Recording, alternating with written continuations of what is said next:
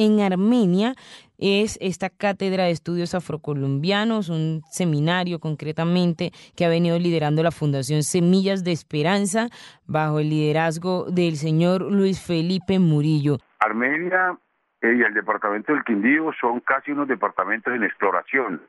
al respecto, porque solo en el año 2012 se implementó la cátedra a nivel del municipio. En este momento, como te decía ahora, el decreto para implementar a nivel departamental está en la Secretaría de Educación Departamental y no se ha tomado la determinación para ello.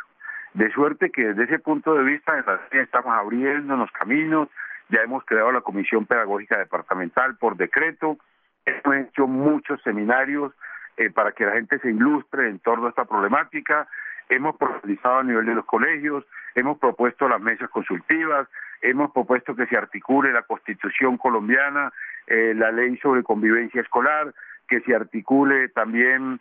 eh, los manuales de convivencia, que se articule la Cátedra de la Paz con la Cátedra de Estudios Afrocolombianos para que de esos componentes bien articulados salga un discurso que permita la tolerancia, que permita la paz, que permita la reciprocidad, que permita el afianzamiento de, los, derechos humanos y el respeto entre todos los seres, tengamos un clima en las instituciones educativas civilizado para que nuestra gente se eduque al lado de los mestizos del departamento del Quindío y municipio. ¿Cuál es la población de este territorio de Armenia, y Quindío, y cómo, cómo son esas manifestaciones que se ven representadas en ellas en torno a la población o a lo, lo referente a lo que tiene que ver con la población afrocolombiana, profesor Luis? Pues te comento que según el censo 2005 en el departamento del Quindío tenemos 12.848 afrocolombianos. Consideramos que para 2015, perdón, 2014,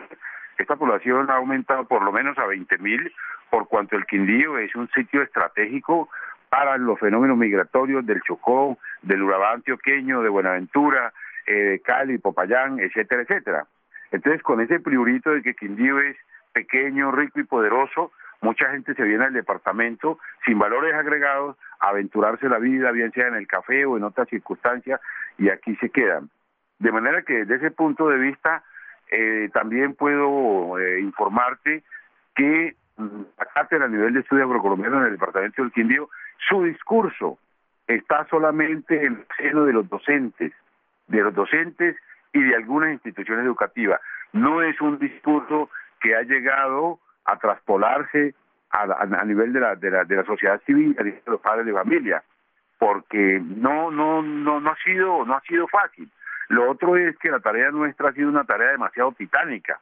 Nosotros propiamente somos la única organización en el departamento del Quindío que se preocupa por la cultura y que se preocupa por la educación, porque consideramos que es una especie de caldo prebiótico que permite que el ser humano signifique y alcance eh, lo máximo desde el punto de vista de la grandeza del ser humano. O sea que en ese sentido, la cátedra en el departamento del Quindío está en su proceso de desarrollo y aspiramos que con todo respeto ustedes desde esta emisora,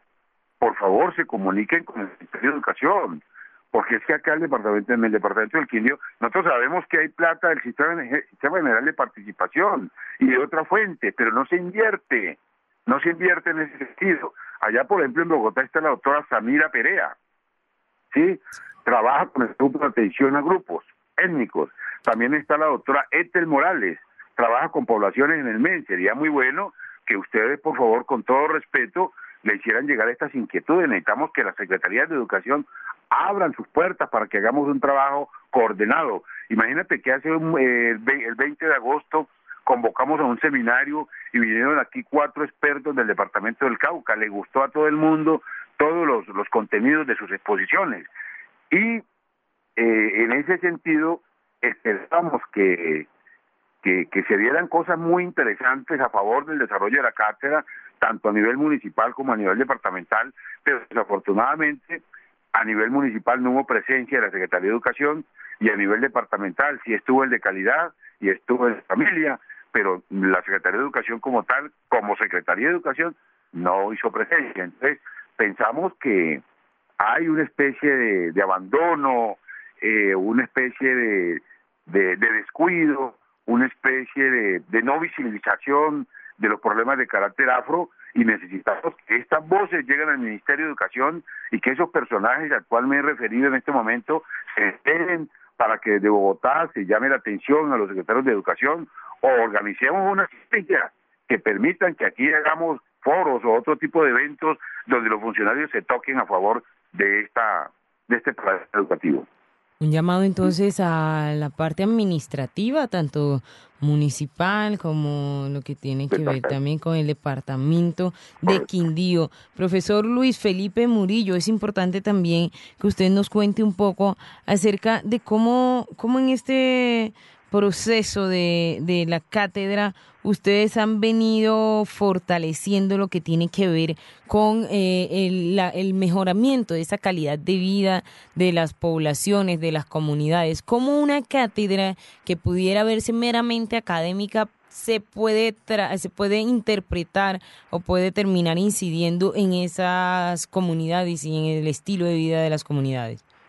Me parece interesante tu pregunta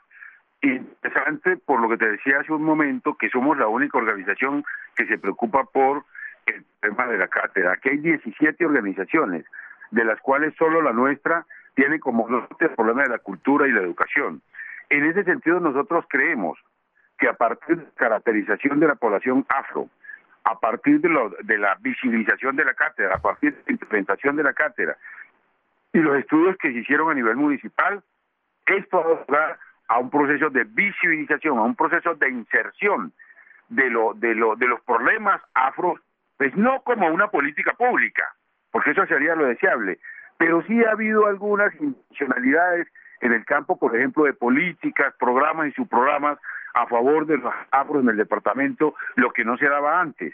Y eso tenemos que valorarlo porque ha sido cátedra la que ha permitido difundir la problemática de la gente y ha permitido cohesionar a algunos afrocolombianos en todo este tipo de propósitos. Nos parece desde todo punto de vista loable eso y ojalá que el espectro fuera mayor. Tú sabes que los presupuestos para los afrocolombianos en este país, como también para los indígenas, son presupuestos demasiado exiguos y son presupuestos que no permiten de ninguna manera generar transformaciones estructurales para el mejoramiento de las condiciones de vida de nuestra gente. Eso hay que mejorarlo, eso hay que ampliarlo.